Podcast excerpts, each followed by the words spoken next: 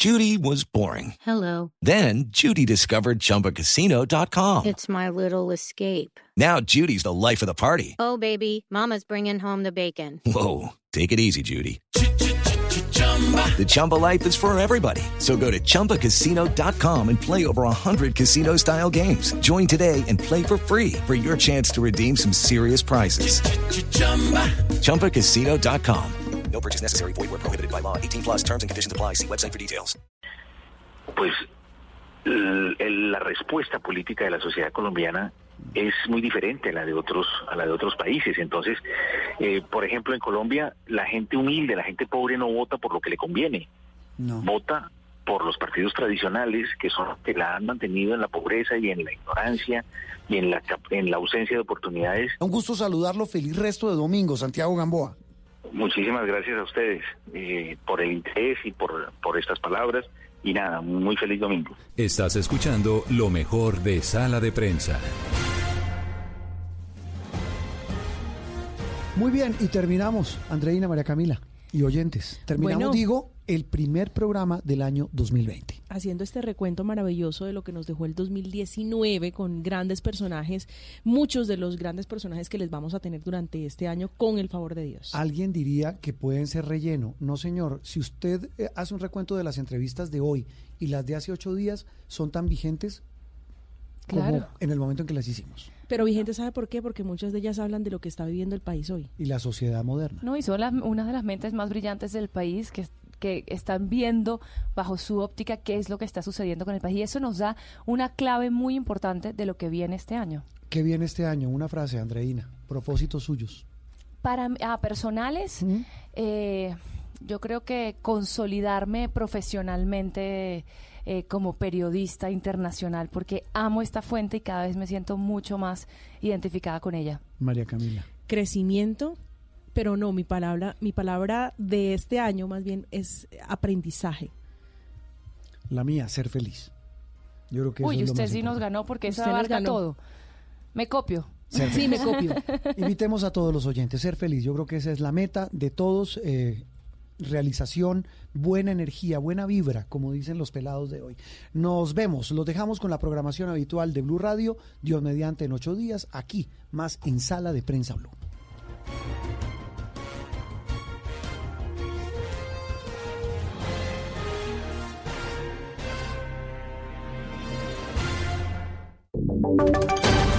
Voces y sonidos de Colombia y el mundo en Blue Radio y bluradio.com, porque la verdad es de todos. Son las 12 del día, dos minutos, hora de actualizar información en Blue Radio. Les ofrecemos un resumen de noticias en este mediodía de domingo. Hoy es 5 de enero y la noticia sigue estando en el Medio Oriente. Estados Unidos reconoció esta mañana que es probable que haya ataques contra sus tropas en Irán. Todo esto después de que el Parlamento de Irak aprobara una resolución para expulsar las tropas extranjeras. Hezbollah, que son las fuerzas radicales en Libia, prometió también expulsar a las tropas estadounidenses como represalia todo esto a la muerte del general Soleimani. También hay anuncios relacionados con la coalición liderada por Estados Unidos. Definitivamente no van más o suspenden por ahora operaciones militares en Irak. María Camila Castro nos tiene el resumen. Eduardo, buenas tardes. El jefe de la diplomacia de Estados Unidos, Mike Pompeo, dijo que cualquier acción militar de Washington contra Irán estará ajustada a la ley internacional. También aseguró que hay una real probabilidad de que Irán intentara atacar a tropas estadounidenses. Mientras tanto, el Parlamento iraquí aprobó la resolución en la que el gobierno le debe poner fin a la presencia de tropas extranjeras en Irak y se asegure que no usen su tierra, aire y aguas por ningún motivo. Y hace pocos minutos se conoció que un supuesto grupo cibernético iraní pirateó la página web de una agencia federal estadounidense. Se trata del programa de biblioteca de depósito federal. El ataque consistió en la publicación de un mensaje pro-iraní en la página principal de ese programa federal junto a un montaje fotográfico del presidente de Estados Unidos recibiendo un puñetazo en la cara con la boca ensangrentada, mientras debajo de él había varios misiles. Y lo acompaña un mensaje que dice, hackeado por piratas del Grupo de Seguridad Cibernética de Irán. Esto solo es una pequeña parte de la capacidad cibernética de Irán. Siempre estamos listos. Y a las 12 del día, cuatro minutos, también estamos pendientes de lo que ocurre en Venezuela. Allí eh, se está jugando la suerte de Juan Guaidó, quien podría ser reelegido hoy en la Asamblea Nacional para que siga siendo el presidente del Parlamento y por ende el presidente interino de Venezuela. Sin embargo, la policía venezolana, sin mayor explicación, no le ha permitido el ingreso a él también está poniendo problema para el ingreso de los parlamentarios de la oposición pero los chavistas sí han podido entrar al recinto. Hay 60 de ellos y donde consigan que haya más de 86 mm, parlamentarios chavistas, en ese caso ellos harían una elección para elegir al presidente del Parlamento, por supuesto, de corte chavista. ¿Qué es lo que se cree? Es la jugada, es la carta que se está jugando en estos momentos el gobierno de Nicolás Maduro para tratar de controlar también esa facción, que es tal vez la única que no está bajo el poder del chavismo en Venezuela. Así que estamos pendientes de lo que ocurre también en el vecino país. Y venimos a noticias en Colombia a las 12 del día, 5 minutos, porque ha sido una jornada de violencia en el norte del departamento del Cauca. Encontraron a dos personas con tiros de gracia muertos en Caloto en un atentado eh, que ocurrió en ese lugar, mientras que en Mondomo eh, hubo la quema y, y atacaron la estación de la policía. Víctor Tavares nos tiene todo el resumen. Así es, Eduardo, buenas tardes. Y es que precisamente las autoridades en el departamento del Cauca recién posesionadas vienen adelantando reuniones y consejos de seguridad para redoblar la presencia de fuerza pública en estas zonas. Ya son materia de investigación la denuncia hecha por los indígenas en Santander de Quilichao después de que el centro cultural, uno de los de uno de los cabildos, quedara destruido por las llamas al parecer producto de un incendio provocado. También avanzan con las indagaciones por el doble homicidio en Caloto, donde dos hombres fueron acribillados sobre la vía. Y el tercer hecho, el atentado contra la estación de policía de Mondomo también es materia de investigación, pero todos tienen algo en común y es que habrían sido perpetrados por las disidencias de las FARC. El coronel Rosenberg Novoa es el comandante de la policía en el Cauca y habló sobre este último hecho.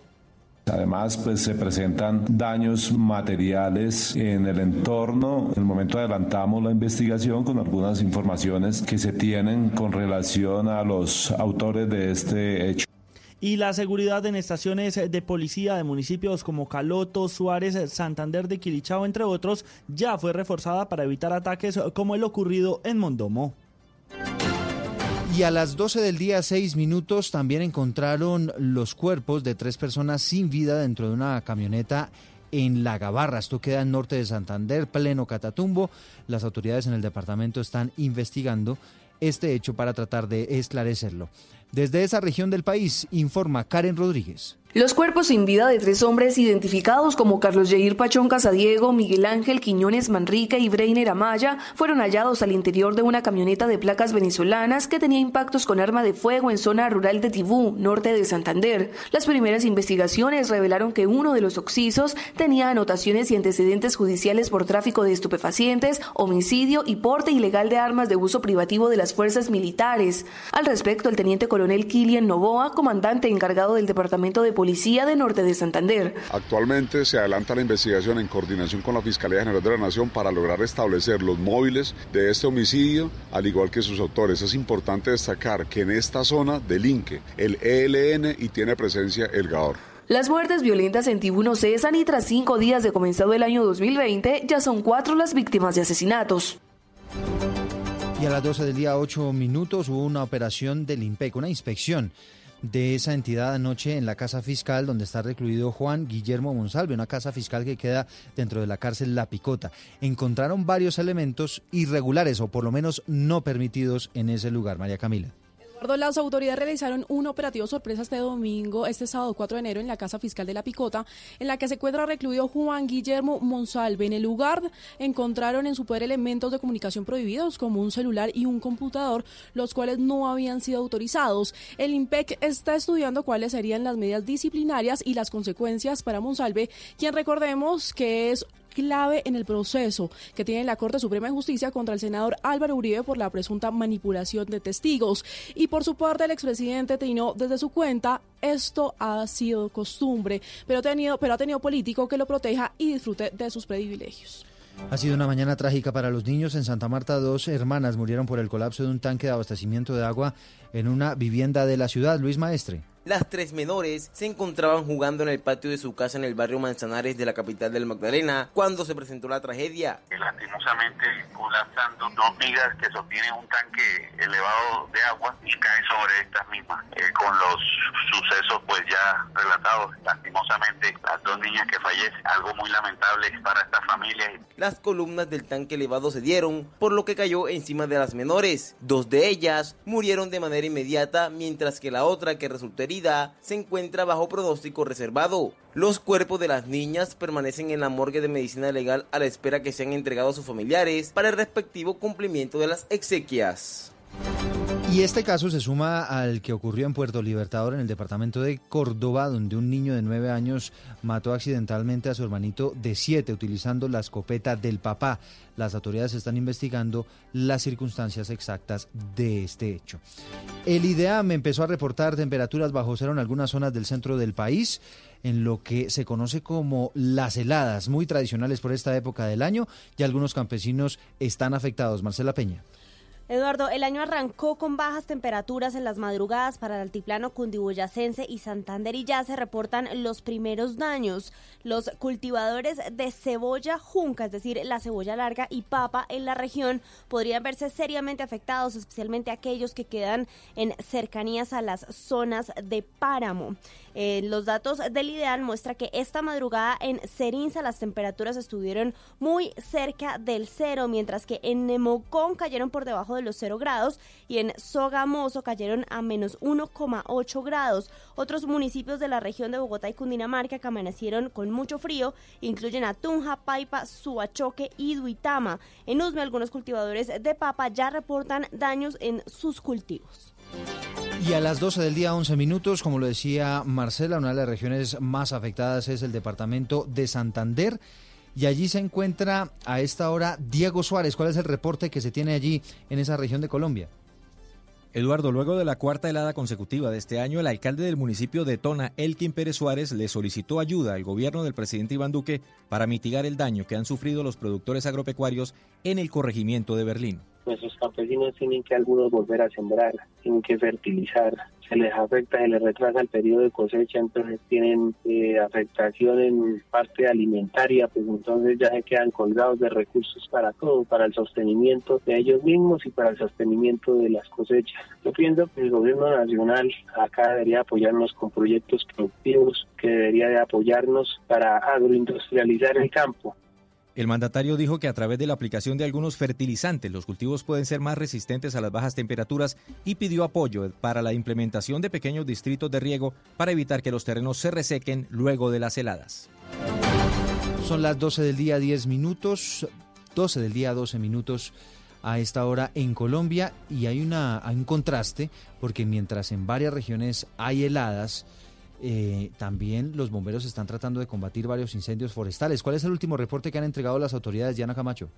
Buenas tardes, los saludos del municipio de Tabio, Cundinamarca, en donde a esta hora continúan las acciones de los bomberos debido a un incendio que inició el día de ayer. Pues estamos hablando de cerca de siete hectáreas que están completamente incineradas y un trabajo arduo de las autoridades aquí en la zona. Me encuentro con el capitán Álvaro Farfán. ¿En qué estado se encuentra a esta hora el incendio? ¿Qué labores se han realizado? Bueno, afortunadamente al momento tenemos el 90% de este incendio totalmente controlado, 10% de él eh, se está trabajando en algunos focos remanentes debido pues a que en algunas zonas hay una capa vegetal de aproximadamente 50 metros de profundidad, lo que revierte que tenemos que hacer un trabajo pues manual y esto para evitar que el incendio se nos convierta pues obviamente en un incendio de tipo subterráneo. Bueno, pues estamos hablando de una época de sequía en la que generalmente se presentan este tipo de incendios. En general, en Cundinamarca y Boyacá ya se han atendido cinco incendios que han sido liquidados y más de 30 focos en los que ha atendido los bomberos aquí en el sector de Cundinamarca, en diferentes municipios. Pues hay que tener en cuenta que también el llamado de las autoridades es a no realizar fogatas y no botar basura, que también es uno de los factores que incentivan a que se propague este tipo de incidentes, de incendios que terminan afectando a la comunidad. Esta es la información. Diana Camacho Zambrano, Blue Radio. 12 del día, 14 minutos. Varias eh, noticias, Marcela Peña, relacionadas con eh, eh, las carreteras, ¿no? Porque mañana se espera que sea uno de los días más transitados en el país en, cuanto al plan retorno porque miles y miles de viajeros van ya a volver a la normalidad después de la temporada de diciembre. ¿Cuáles son esas recomendaciones a esta hora? Mire, más de 2 millones de vehículos ya están haciendo su regreso por las carreteras del país hacia sus ciudades de origen. Hoy domingo y mañana lunes circularán solamente entre la vía de Bogotá Girardot unas 91 mil eh, personas en sus vehículos particulares. Las autoridades recomiendan que salga con tiempo para que evite los trancones en las aproximaciones a las ciudades capitales. Recuerde que las vías normalmente tienen un mismo concesionario a lo largo de la ruta y usted puede prepagar en la primera estación de peaje el segundo peaje que, necesite, lleve a la mano los recursos. No olvide hacer la revisión técnico-mecánica antes pues asegurarse que tenga su kit de carretera y todo completo antes de salir. En temas de prevención y control de las vías nacionales, ya la policía reporta sanciones a 3.128 conductores que han infringido las normas de tránsito. Por ejemplo, no llevan la licencia de conducción, no hacen la revisión que les mencionábamos, conducen una motocicleta sin observar las normas, no llevan el seguro obligatorio o adelantan en zona prohibida. Hasta el momento, la accidentalidad está reduciéndose frente a la misma temporada del año pasado, pero hay que ver lo que sucede a lo largo del día. Mucha prudencia, por favor. Información importante además, mañana a partir de las 2 de la tarde, la vía entre Bogotá y Villavicencio va a estar en un solo sentido, desde Villavicencio hasta Bogotá entre las 2 de la tarde y las 8 de la noche. Así que si usted va a viajar a Villavicencio el día de mañana, tendría que hacerlo muy temprano, porque de lo contrario se va a encontrar con una vía con el tránsito únicamente en un sentido. Lo mismo podría pasar en la vía Bogotá-Girardot. La hora depende de la policía de carreteras, quien es quien opera los reversibles. Así que si usted va a salir de Bogotá, hágalo por favor en la mañana. Ya que hablamos de carreteras, atención, hay ocho mineros lesionados por un accidente de un bus que los estaba transportando en la Jagua de Ibirico en el Cesar. Harvey Jiménez. Un accidente se registró en carreteras del Cesar en la mañana de hoy. Un bus que transportaba mineros de la empresa Prodeco se accidentó al chocar con un tractocamión en la vía La Loma, La Jagua de Ibirico. En el accidente ocurrido a las 9 y 30 de la mañana, resultaron heridos varios mineros que a esta hora están siendo atendidos en centros asistenciales de la zona. Sobre este accidente hablamos con el mayor Sergio Saavedra, encargado de la seccional de tránsito en el Cesar. Eh, tenemos un accidente con ocho lesionados entre La Jagua de Ibirico y La Loma. Ahí tuvimos un accidente de tipo choque entre un vehículo tractocamión y un bus de, transporte público que transportaba mineros, 15 mineros, de los cuales 8, de ellos resultan lesionados sin mayor gravedad, fueron atendidos y, la hipótesis fue invasión de carril del sentido contrario del tractocamión, por parte del, del tractocamión. Los mineros, según información de las autoridades, salían de su jornada de trabajo en la mina de Calenturitas y se dirigían a la Jagua de Virico para posteriormente viajar a sus hogares en distintas ciudades de la región Caribe.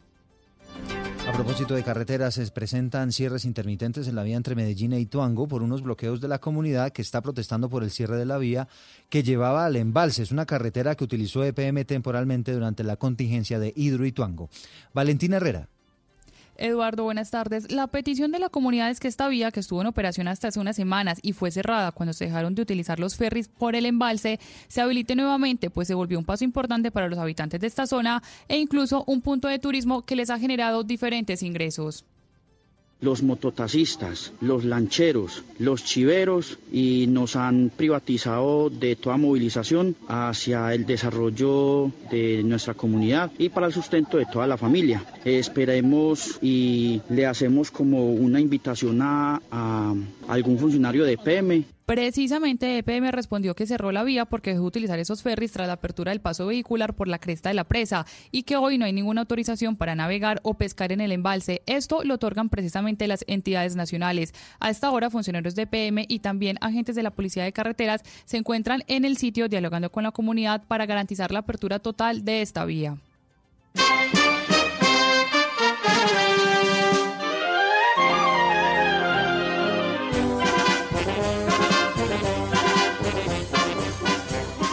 12 del día, 18 minutos. Hay tiempo para hablar, por supuesto, de la Feria de Manizales que comenzó ayer. Hoy van a presentar oficialmente a las candidatas del Reinado Internacional del Café, que es uno de los eventos centrales de esta, que es una de las ferias más importantes que tiene Colombia. Y José Fernando Berrío está allí en la capital de Caldas. José, buenas tardes. El evento oficial con el que se presenta a las 22 candidatas participantes en el 49 Reinado Internacional del Café, Feria de Manizales, despunta en este segundo día de feria, el tradicional desfile de chapoleras donde se desplazan todas las reinas subidas en jeeps que están improvisados como carrozas. La reina de Bolivia y la bienvenida Valentina Pérez a través de Blue Radio. Muchísimas gracias, la verdad me quedé sorprendida con la gente de Manizales, gente muy carismática, acogedora, te hace sentir como en casa. La verdad, me llevo el mejor recuerdo de Manizales y de seguro en mi Bolivia voy a hablar lo que es este maravilloso lugar. En el segundo día de feria, las reinas tendrán rueda de prensa ante los medios de comunicación de la ciudad, del departamento y de todo el país. También estarán participando en la visita al cable aéreo y en la noche participarán del pregón lanzamiento oficial de la feria. En Manizales, José Fernando Berrío Becerra, Blue Radio. Con, con, esta música de feria a las 12 del día, 20 minutos lo recibo mi querido Sebastián para que hablemos del fútbol inglés. Hay clásico de la ciudad de Liverpool a esta hora con Jerry Mina en la cancha. Sí, señor, tenemos ya minutos 62 en Anfield Road. Este es el estadio del Liverpool. Enfrenta al Everton los dos equipos de la ciudad que están jugando por la tercera fase de la Copa de Inglaterra de la FA Cup. Van empatando 0 por 0. Buena actuación de Jerry Mina en la saga del equipo que dirige Carlo Ancelotti. De continuar el empate, se jugaría un partido extra que ya sería en Goodison Park en la casa del Everton. Y también estaremos pendientes porque en 10 minutos comienza la fecha número 15 en Portugal para colombianos. 12 eh, estará el Sporting de Lisboa enfrentando al Porto. En este último será titular el colombiano Mateus Uribe, será suplente Lucho Díaz. Y por supuesto lo que ya hablábamos esta mañana, Carlos Vaca eh, fue suplente en la victoria del Villarreal 2 por 1 ante la Real Sociedad y el Cucho Juan Camilo Hernández jugó todo el partido con el Mallorca, que perdió 1 por 0 en los Cármenes ante el Granada. La buena noticia para la selección Colombia llega desde Italia, donde Giampiero Gasperini, entrenador del Atalanta, ha confirmado que ya se ha recuperado el colombiano Dubán Zapata y podrá estar mañana ante el Parma. Y a las 12 del día 21 minutos ya venimos con Generaciones Blue con información sobre la familia aquí en Colombia. Esto fue el resumen de las noticias. Recuerden, pueden consultarlas en blurradio.com.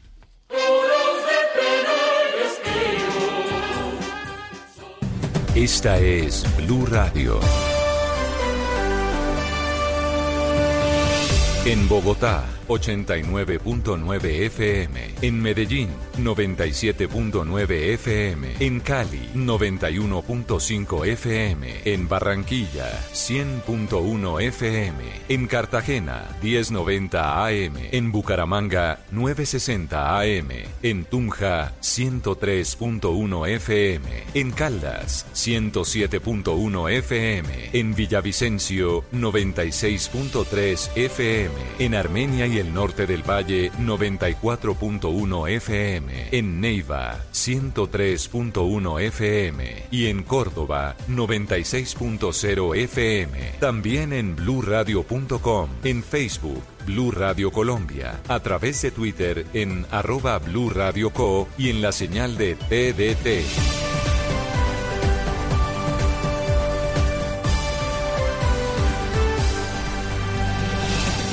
Blue Radio, la nueva alternativa.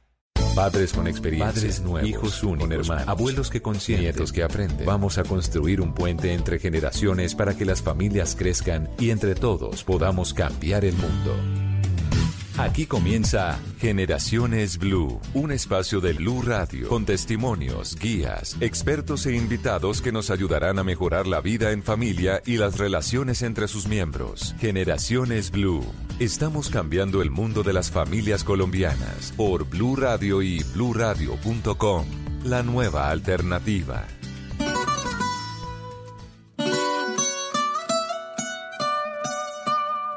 Ay. Fonsi. Chihuahua. Oh, oh no, oh no. Oh. Sí, sabes que ya llevo un rato mirándote. Tengo que bailar contigo hoy. Chihuahua. Vi que tu mirada ya estaba llamándome. Muéstrame el camino que yo voy. Oh, tú, tú eres el imán y yo soy el metal. Me voy acercando y voy armando el plan. Solo con pensarlo se acelera el pulso. Oh yeah, ya, ya me está gustando más de lo normal. Todos mis sentidos van pidiendo más. Esto hay que tomarlo sin ningún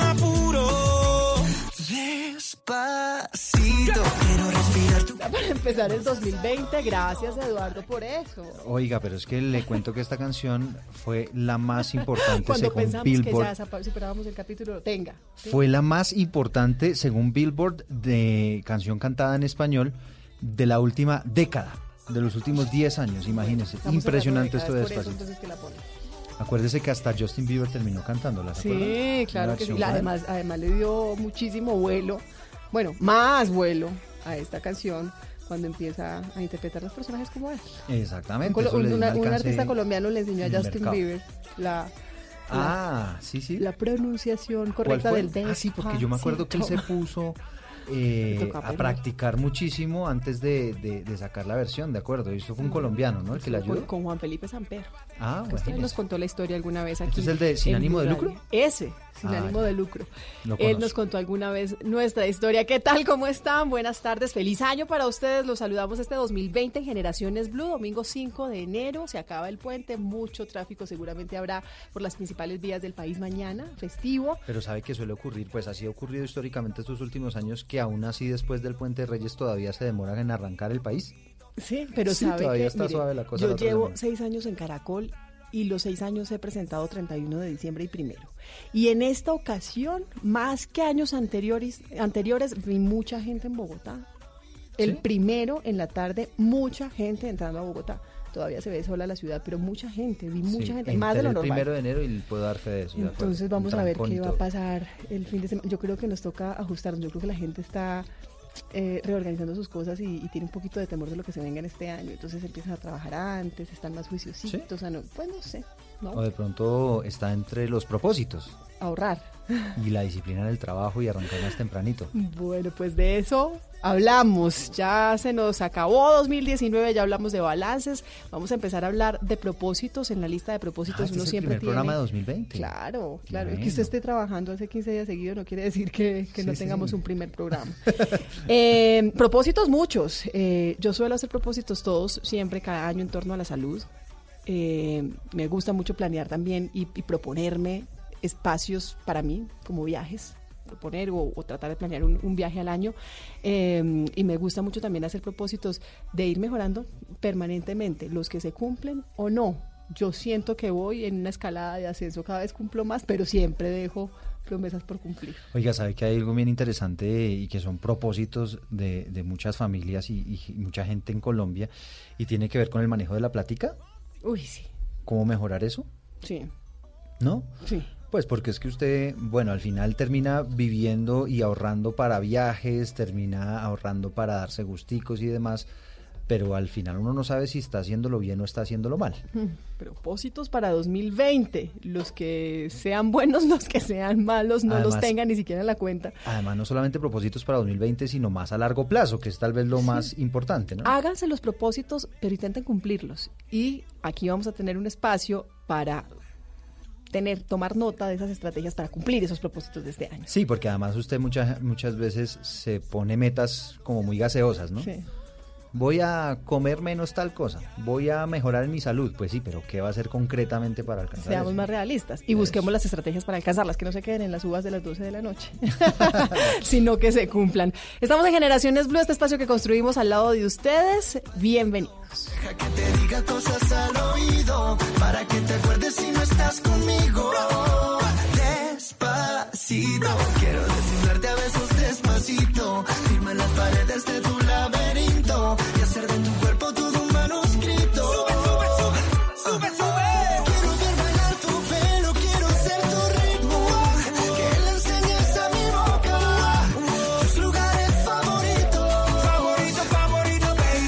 Esto es Generaciones Blue.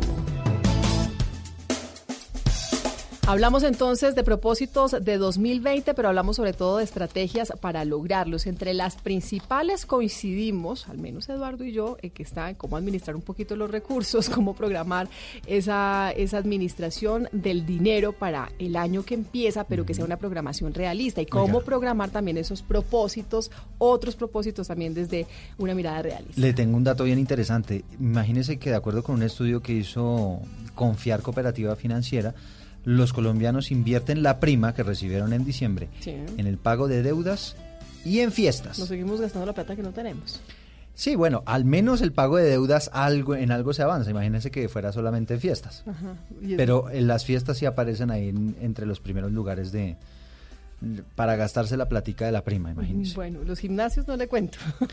Ah, bueno, los La plata- gimnasios. la plata más, lleno, va- más lleno que un gimnasio un 7 de enero, Eh, pocas siete, cosas, ¿no? El 7 lo veremos, el 7 lo veremos. Tian, cumplió su promesa. Volví, volví, volvió, volví. volvió a Generaciones Blue y a hablar de lo que habíamos anunciado, cómo programarnos para este 2020. Bienvenidos, feliz año. Gracias, lo mismo para ustedes, que nota. Nos va a acompañar también en esta tarde de hoy Carolina Bahamón. Ella es coach certificada, experta en todo lo relacionado con programación neurolingüística, es empresaria y es socia creadora de Bahamón Vía Excepcional. Carolina, ¿qué tal? Bienvenida. Hola a todos, muchas gracias Mónica, muy feliz de estar aquí poniendo otra mirada de esa capacidad creativa que tenemos de poner los propósitos de verdad en la realidad. Ujú. Entonces vamos a hablar también de eso. ¿Qué es Bahamón Vida Excepcional? Vamos, Vida Excepcional es mi empresa, creada hace 10 años, justo hablando de, década- de décadas, eh, y nos dedicamos a llevar precisamente esa otra mirada de crecimiento y transformación. Ujú. Eh, a veces no le paramos tantas bolas a lo que significa ser yo mismo la batería de mis proyectos, la batería de las cosas que quiero lograr.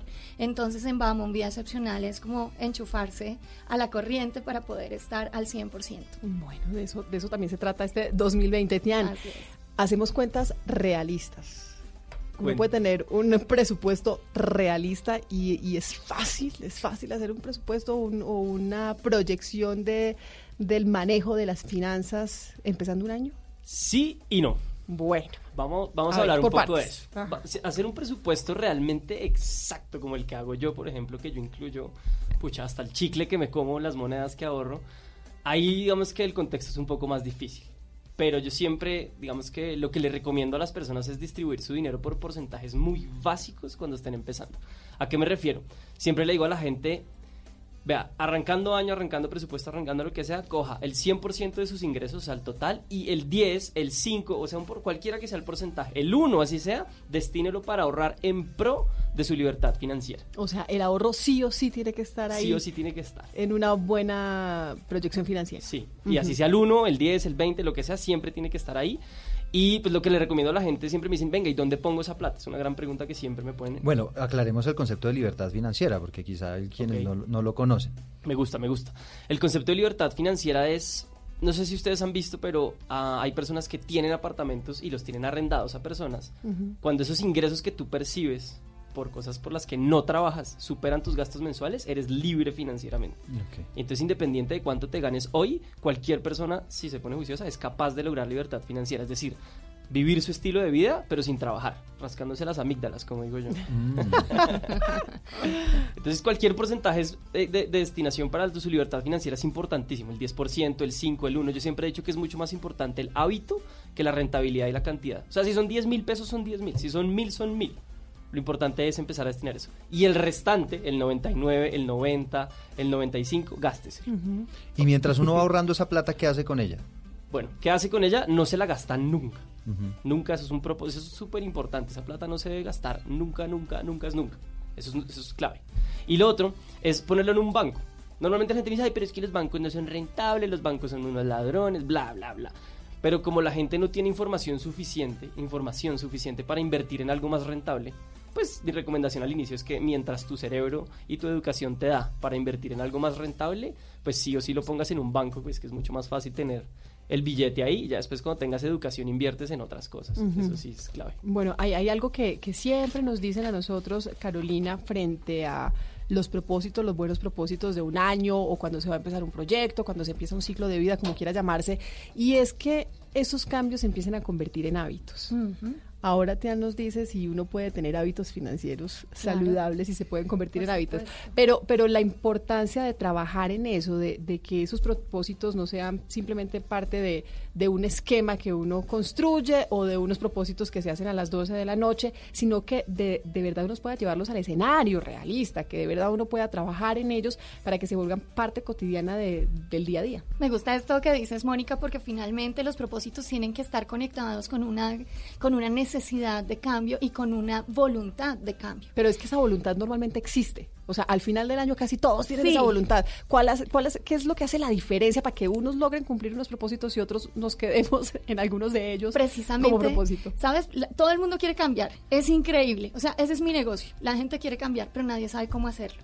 Nadie tiene idea de cómo cambiar. Entonces, las 12 uvas quiero, este año sí voy a hacer ejercicio, este año sí voy a eh, aprender inglés, este año sí voy a terminar la maestría, este año sí voy a comprar casa, pero al final no saben cómo hacerlo, cómo llegar a cambiar su cotidianidad. Aquí es donde viene la clave, es cambiar su cotidianidad. Entonces, al final, ¿cómo hago yo para obtener un propósito distinto? Yo primero lo tengo que pensar. Sí, claro, tengo que tomar una decisión, pero tengo que poner en mi sistema, eso se llama pensar con enfoque, cuál es la nueva experiencia que quiero tener. Porque si yo solamente digo, quiero bajar de peso, pero no incorporo en mi sistema qué implicaría para mí bajar de peso. Hagamos ¿Cómo- el ejemplo. ¿Cómo me sentiría yo con Ese de bajar de peso ahí usted le está dando al, al Al que es, ¿sí o no? Además, preciso- Yo le benditos puedo garantizar que el 99,8% de los oyentes están pensando en ese propósito. Aquí, le va- aquí les vamos a dar un espacio para que le suban volumen a radio. Como, Y- y hagamos, tome una- papel hagamos y un ejemplo realista, un ejemplo realista. El propósito es bajar de peso, es como pensar en enfoque en ese propósito claro para que sí. volverlo un Tenemos que una contestar realidad. preguntas. Por ejemplo, ¿cómo sería mi vida con el peso que yo realmente quiero? Entonces, ¿cómo me vestiría? ¿Qué, ¿Qué cambios haría yo en mi cotidianidad? Entonces me levantaría más temprano, estaría eh, incorporado en mi sistema y en mi día a día una hora de trabajo en ejercicio. Eh, ¿Cuánto tiempo voy a destinar para cocinar mi propia comida? Entonces, fíjense que todo esto yo tengo que pensarlo para realmente poner mi propósito en la vida real. Ujú. Pero la gente dice, sí, voy a comer más saludablemente. Pero ¿cómo mi vida va a cambiar para que realmente yo pueda comer saludablemente? Eso significa que yo me tengo que levantar tre- 45 minutos más temprano para hacer mi comida del día o de la semana. Y si yo digo, no, definitivamente no, yo me levanto a las 3 y media de la mañana, no me voy a levantar 45 minutos antes para hacer la comida. Perfecto. Que- que- Entonces, entonces cuando que yo digo, bueno, este, esta- esta- este pensar con enfoque es que a mí definitivamente no me da a levantarme más temprano. ¿Qué Entonces, fíjate que ahí entonces te empiezo a buscar nuevas estrategias. Ok, yo no, yo no sé cocinar, yo no puedo cocinar. Entonces, ¿a quién voy a buscar para que me pueda cocinar mi comida que me voy a comer pues todos los días? Cocino la noche anterior. Cocino la noche anterior o le pago a una señora para que me haga la comida de la semana o ahora está súper de moda que te llevan la comida saludable a tu, a tu trabajo. Entonces, tengo que, aquí habla, y llega Sebastián, tengo que incorporar en mi, en mi, pues en mi flujo de caja, en mi presupuesto, el dinero que tengo que entregar para que pueda yo comer sal- saludablemente. Entonces, fíjate que el propósito es solamente la punta del iceberg. Yo tengo que observar dentro de mi sistema, eso significa imaginarme, Ujú. ¿sí? Para, en, en palabras cotidianas, imaginarme cómo va a ser mi vida distinta, cuáles van a ser mis experiencias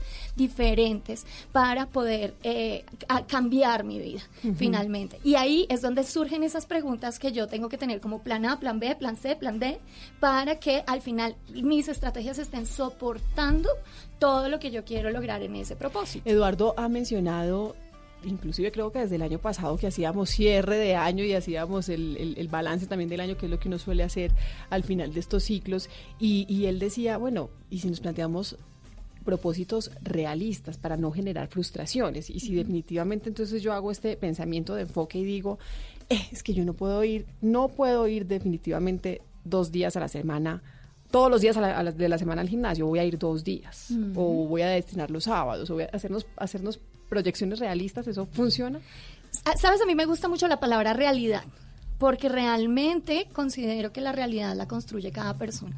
Puede que en este momento tú no puedas ir todos los días al gimnasio, así como muchas de las personas que nos están escuchando ahorita.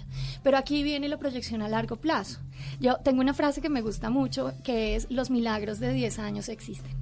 ¿sí? Los milagros de 10, de 10 años existen, porque cuando nosotros nos proyectamos, entonces queremos hacer el cambio o hacer la transformación de un día para otro, y eso no es posible. O sea, tenemos que contar con que el tiempo también hace parte de los recursos, y yo tengo que administrar mi tiempo en la consecución de esos propósitos. Entonces, en este momento no puedo ir todos los días al gimnasio, puedo ir dos días al gimnasio, pero mi proyección es que en seis meses yo pueda ir tres, y que en el, al final del año pues, esté yendo cuatro, y que dentro de cinco años sí esté yendo todos los días al gimnasio. Entonces eso también te permite a ti generar una evolución en, el, en la transformación de los hábitos y en incorporar la experiencia que realmente quieres estar viviendo.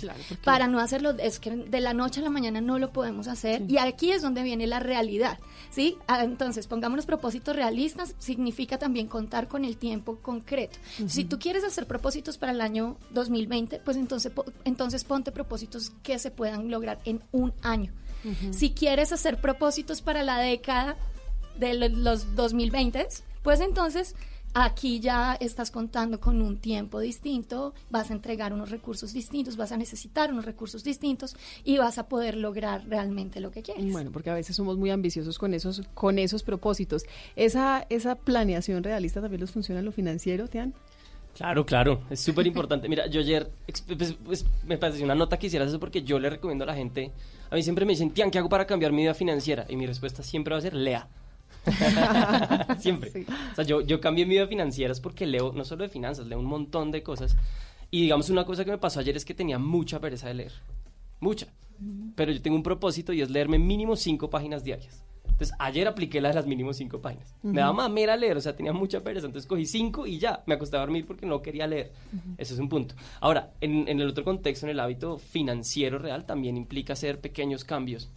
Y el, digamos que hay dos contextos para tener buenos resultados financieros en la vida. Uno es gastar menos y otro es producir más. ¿Cuál me gusta más a mí? Producir más. A mí no me gusta decirle a la gente, no viva donde le gusta vivir, no tenga el carro que tiene, aunque para mí yo, yo considero que hay gastos que no debería uno tener en la casa, pues digamos que mi propósito es enseñar a la gente a producir más. Ahora, ¿cómo le enseño yo a la gente? Me dice, ay, Sebastián, es que usted enseña a administrar la, la plata de tal forma y tal forma, pero es que a mí con el salario mínimo ni me alcanza. Todos esos chistes que están saliendo del mínimo, 10 mil, que no sé qué. Yo digo, pucha, es verdad, no es mucho billete, pero ¿qué estás haciendo tú para producir más plata? Entonces lo que yo digo es, no tienes que salir a producir un millón más, no tienes que salir a producir 500 mil pesos más, sal a producir 10 mil pesos más en un mes.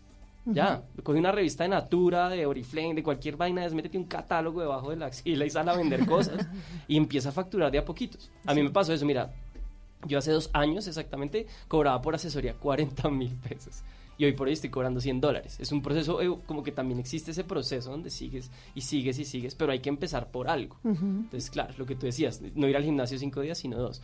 Facturar no 200 mil millones, sino 10 mil, 20 mil Ujú. pesos. Y así, digamos que te... Y en términos del presupuesto, pucha, eso sí, yo creo que es un propósito del año lograr construir un presupuesto ideal. Ujú. Te voy a dar un tip que yo utilizo para enseñar a la gente a hacer eso y es, cojan todos los recibos, guárdenlos y los que no, lo que no tenga recibos, anótelo en un blog de notas en el celular o en una libretica a mano y a fin de mes dedíquese cinco horas a hacer un resumen Uy, de todos los gastos. ¿Sabe a qué se me parece? Qué eso? susto. A cuando uno va donde el nutricionista y le dice, en un plato anote lo que Tal se cual. comió. y uno ahí sí se da cuenta todo lo que se comió. Sí, sí, sí. Porque a veces no somos conscientes de, de eso, de si estamos gastando más o menos, de si estamos haciendo proyecciones que no vamos a lograr cumplir, de si estamos siendo demasiado ambiciosos. Pues la idea es que sigamos eh, construyendo unos planes más realistas y que tengamos unos propósitos que se puedan cumplir. Vamos a hablar de prioridades en instantes, vamos a hablar de otras estrategias y de recomendaciones para que esos propósitos que hicieron para este año que comienza se vayan dando despacio, de a poquito, despacito. Ya regresamos con Generaciones Blue. Termina el 2019, termina la década y es hora de hacer un resumen de lo que ha sucedido en el mundo de la música en estos 10 años. Ay, no, gato, pero eso está muy aburrido. Pongámosle ambiente, fiesta, fin de año. Entonces mandemos de vacaciones a todos los programas de la tarde y noche y pongámonos a tono con la temporada. Este fin de 2019 y comienzo de 2020, Blue Radio presenta una serie de especiales musicales con lo mejor de la década, con Juanita Kremer, W Bernat, Tata ¿Y yo puedo tener un espacio? Em, no. Mentiras, claro, obviamente. Perfecto.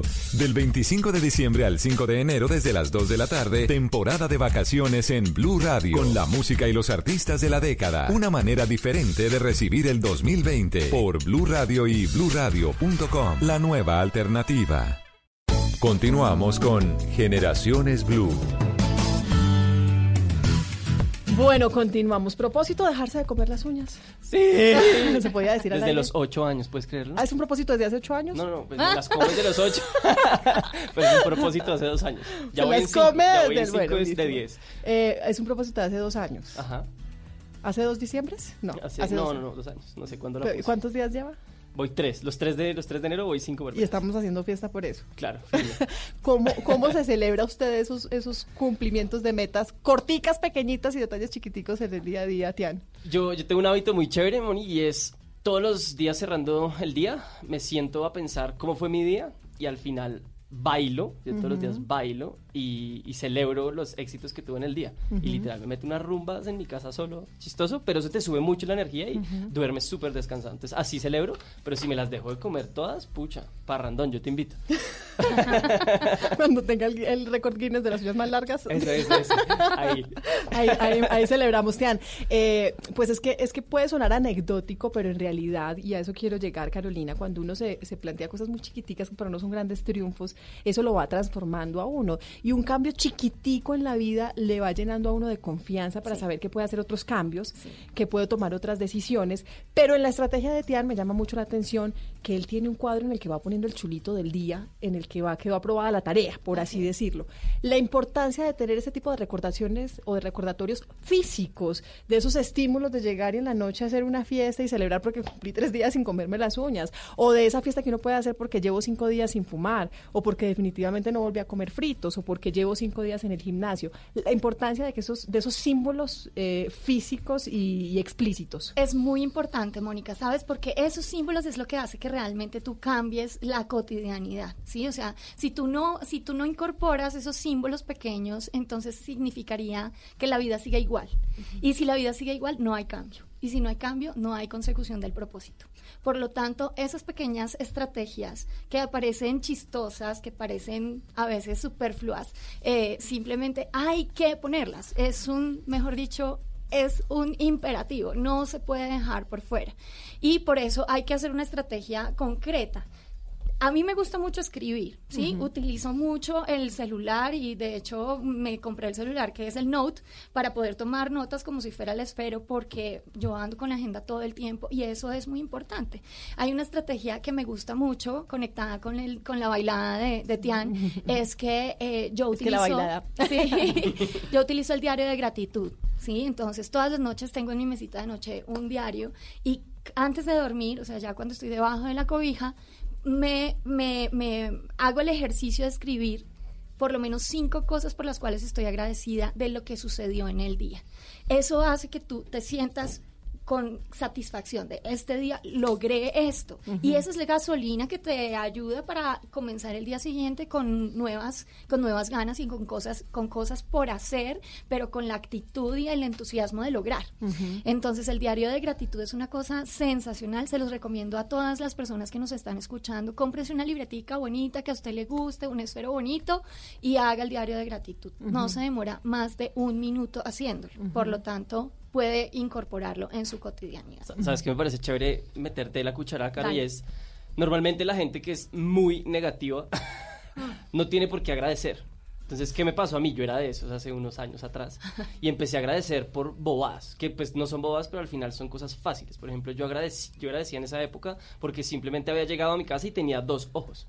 O sea, Sí, porque tenía mis manos tal cual. completas, porque tenía mis papás vivos, porque tenía ah, un techo, como que si no tienes por qué agradecer porque dices, no, mi día fue horrible, es lo peor que me ha pasado este día horroroso, llega a tu casa y simplemente ten gratitud por quién eres, porque estás vivo, porque estás en la tierra, porque vives en Bogotá. O sea, hay, porque la energía de la gratitud no necesariamente, o sea, siempre se va a dar. Sea por lo que sea que agradezcas. Entonces, digamos que a los hiper, hipernegativos que estén escuchando este programa, agradezcan por cualquier cosa. Y bueno, ya, ya, empezar el año con, con esa energía. ¿no? Con Sabes. Mónica, hay, hay algo que la gente no sabe y es que la, la salud emocional tiene que ver con esa capacidad que yo tengo de sentirme bien.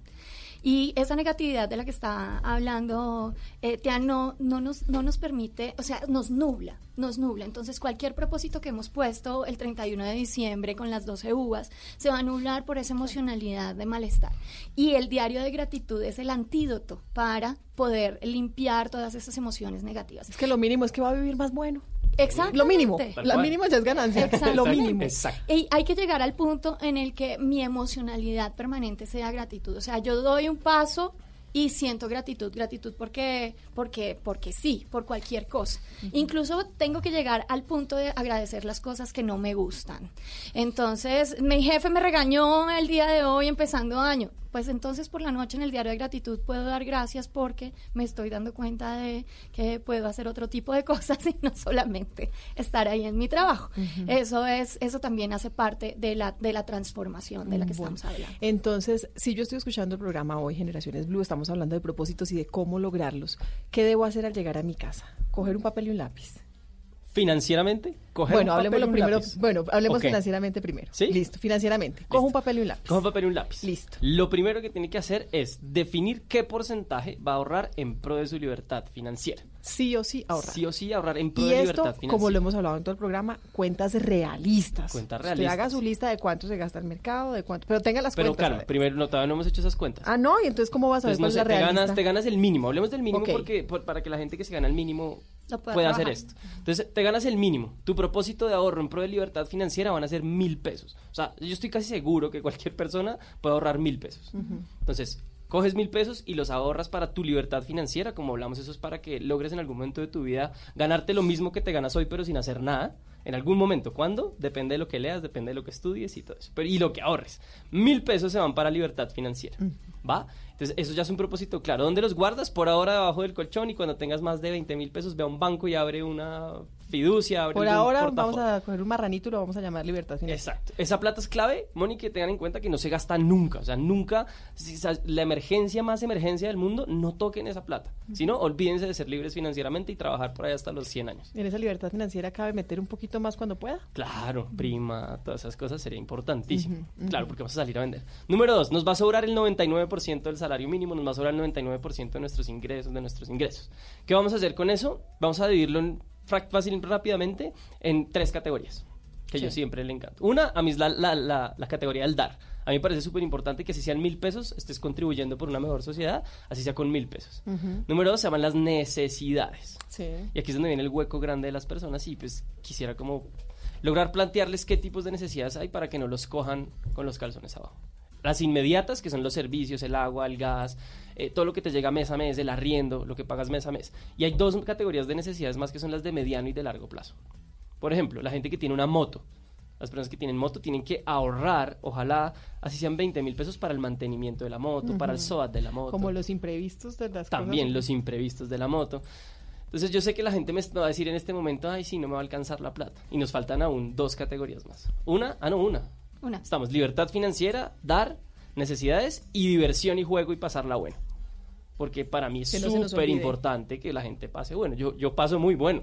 No es que a mí mis amigos creen que es que yo ahorro todo el día y no. Yo sí salgo de Yo fiesta. también creía eso, no, no, no, no. Gracias por Tranqui, tranqui. Es por decirlo. Yo salgo de fiesta, yo salgo de fiesta. Bueno, gracias. Entonces es súper importante también claro. divertirse con los hijos o, sin, o con los amigos y eso. Hay que tener un presupuesto también de diversión. Obviamente hay diversión también a largo plazo. Las vacaciones de diciembre del próximo año, ojalá, de, o no, de este año, ojalá ya las empiecen a programar y las ahorren. Ahora, se van a dar cuenta que al momento de tratar de, de, de hacer esto en casa con sus ingresos, ustedes van a decir, no, no me alcanza. Y les tengo una noticia, tanto a los del mínimo como a las personas que se ganan 20 millones de pesos que yo asesoro, no les alcanza. O sea, no es cuánto te ganas, sino cómo administras lo que te ganas. Yo conozco mucha gente que se gana un billete y no les alcanza. Así que si están oyendo esto y dicen, ay, es que yo gano muy poquito, frescos. Que conozco gente que se gana un billete y tampoco le alcanza. Entonces, ¿cuál es, ¿cuál es el tema? Empezar a cambiar esos pequeños hábitos de gasto. Y el, digamos que el objetivo definitivo al final con esto es darse cuenta que no te va a alcanzar el billete y que vas a tener que producir más. Sábados, domingos, yo trabajo sábados, domingos, lunes, a, mí, me, a mí me, lunes festivos. A mí me encanta producir dinero porque entendí que una de las variables más importantes al momento de sanear mis finanzas no es gastar menos, porque lo que les dije, a mí no me gusta gastar menos, pero me gusta producir más. Entonces, sea lo que sea, yo hago un esfuerzo adicional por producir más dinero. Entonces, uno, eh, libertad financiera. Libertad, para mí la más importante. Dos, y en, y en este bloquecito está dar necesidades, diversión, que es el, eh, el, o es en esa lista, el 1, 2, 3, 4. 1, 2, 3, 4. 1, 2, 3, 4. Entonces, libertad financiera. Uno. Dar. Dos. Necesidades. Tres. Y diversión. Cuatro. Dejar para eso. Ajá. Así tiene que planificarse. Por ahora sí, hay más, pero digamos que en este momento ojalá se planifiquen de esa forma y si se dan cuenta que no les alcanza, produzcan más. De verdad se puede, vendan alguna cosa, hagan algo, hagan más eficiente el tiempo porque pues yo sé que no les alcanza, pero entonces produzcan más. Ujú. Y si voy a cumplir otro tipo de propósitos que tengan que ver más con la salud, con el bienestar, con la educación, con el aquí- compromiso con los y- demás. Claro, yéndome por, el- por la línea de Tian, les tengo un tip que me gustaría que todos llegaran a hacer esta noche a la casa. Es que usted con la vida puede hacer negocios. ¿Sí? Usted puede hacer una transacción con la vida. Entonces, si usted dice, este año quiero tener novio o este año quiero tener novia, eso es lo que la vida a usted le va a dar. ¿Y usted qué le va a dar a la vida? ¿Cómo lo va a pagar? Porque si todos los viernes se queda solo mirando Netflix y pidiendo domicilios y no conoce a nadie más y tiene que salir de su zona de confort, entonces usted, usted tiene que hacer el ejercicio de pagar por lo que quiere recibir. Entonces, ¿qué es lo que yo voy a dar? En contraposición de esto que quiero lograr. Quiero tener novio, quiero eh, tener novia, entonces voy a salir tres veces al mes a conocer gente nueva. Me voy a meter a tal, al curso de tal cosa para, para conocer estas nuevas personas.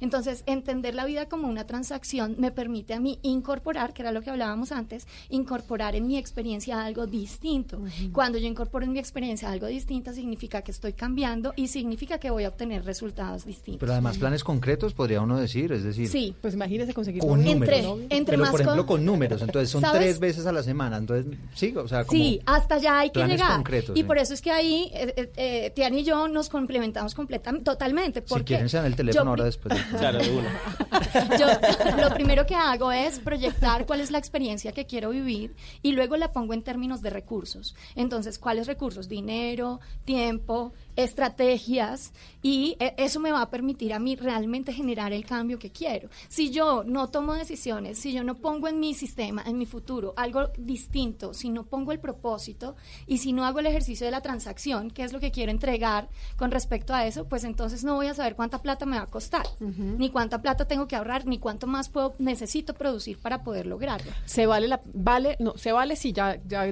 ya concluimos que sí, pero vale la pena tener un planeador en la habitación en donde yo tenga lunes a viernes ese tipo de propósitos en los que no solamente pongo las reuniones o la cita odontológica o si tengo que mercar, sino Hacerlo visual, dice los usted. propósitos sí, Sí. ex- explícito. Sí, no solamente el planeador, tú también puedes utilizar otro tipo de herramientas como audios, por ejemplo. ¿sí? Ujú. Entonces todos los días puedes ponerte un minuto en, en un audio en tu voz que diga estoy dispuesto completamente a entregar completamente la disciplina y el orden que se requiere el día de hoy para lograr mi propósito del año.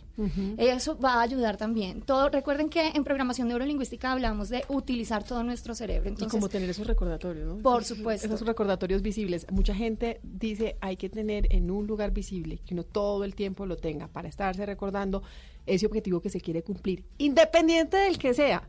Quiero tener el abdomen así, se pone un, un póster de, de, de algún tipo que le guste el, el cuerpo como tiene el personaje. Quieren tener un carro y lo ponen y lo es. visualizan. ¿Tenerlo ahí físicamente es valioso? ayuda muchísimo. Esto que estás de lo que estás hablando se llama el mapa de los sueños. Es un recordatorio, porque en donde tú enfocas tu atención es en donde se va toda tu fuerza y tu energía, hacia donde se va toda tu fuerza y energía. Por lo tanto, si tienes tu mapa de tu mapa de, de- de prosperidad en donde tú dices este año quiero lograr el Esto. abdomen, quiero ah, salir todos los días a montar en bicicleta, lo que, se- lo que sea, lo pongo allí, va a ser un recordatorio y eso me va a permitir enfocar, enfocar mi atención, enfocar mi fuerza, mi energía para el logro de los objetivos. Entonces, vale la pena. Oiga, le preguntamos a la gente en Twitter, eh, Mónica, ¿cuáles son sus propósitos para este 2020, pero particularmente con qué están relacionados? Si con la familia, si con el trabajo, si con el dinero o con la salud. Y los porcentajes están bien interesantes, mire. La familia, eh, propósitos lugar, relacionados con la familia, el 33%. Ajá. Creo yo que ahí incluye los viajes, unas buenas vacaciones en familia y demás. El trabajo, 26%, Mm. propósitos relacionados con ese tema. El dinero, Sí. 23%. Y al final, de último, Salud. la- el tema de la salud, que ahí incluimos a los que quieren bajar de peso, supongo y, hacer más ejercicios. ¿eh? De último, pero no nos dio el porcentaje De de, último, salud. ah, 18%. 18%, bueno, ahí están, Bueno, ahí están los- Eduardo, yo quiero decir algo con respecto a eso. Es que uno sí tiene que tener propósitos en todos los sistemas de la vida. O sea, usted tiene que tener propósitos físicos que tienen que ver con la salud, con el deporte, con la alimentación. Propósitos financieros que tienen que ver con todo lo que habla Teani. Eh, propósitos emocionales, es decir, en relaciones. Usted cómo se quiere relacionar con su hijo durante este año, cómo se quiere relacionar con sus hermanos, con sus papás, con sus clientes, todo el tiempo. Propósitos eh, mentales, ahí tienen que ver dos cosas, el trabajo y el estudio. ¿Usted qué quiere aprender este año? Hay, hay gente que dice, no, yo ya no quiero volver a estudiar a la universidad, qué presa, pero eso no significa que usted no pueda eh, poner en su, en su línea de vida un aprendizaje. Aprenda, aprenda a tocar guitarra, aprenda a tejer, no importa, pero desarrolle su vida. Y uno que es muy importante, que a veces la gente no le para bolas, que tiene que ver con la espiritualidad, el desarrollo trascendente, ¿sí? No estamos aquí hablando de religiosidad, estamos hablando de usted puede servir a las personas, entonces metas a hacer un ejercicio de servicio, meditación o vaya a misa todos los domingos o dependiendo de su sistema religioso usted puede también contribuir en el desarrollo de su, de su eh, eh, aspecto espiritual en la vida. Oiga, eh, por ejemplo, si usted quiere mejorar la relación con sus, con su pareja o con sus hijos, además de planteárselo, también es bueno hacer planes concretos. Por ejemplo, decir, voy a dedicarle dos veces a la semana con mi hijo en tal horario para sacarlo al parque y hacer una actividad en el parque o para, no sé, algo concreto. Es la única manera, ¿sabes? Porque si yo no pongo algo concreto significa que no estoy involucrando el cambio que quiero ver en mi vida. Y recuerden que el, tema de los propósitos tiene que ver concretamente con la nueva experiencia que yo quiero vivir. Entonces, eh, cuando yo trabajo en el ámbito familiar, eh, trabajo mucho con las parejas, con ya familias formadas, pero las parejas. Entonces usted tiene que abrir un espacio para su pareja,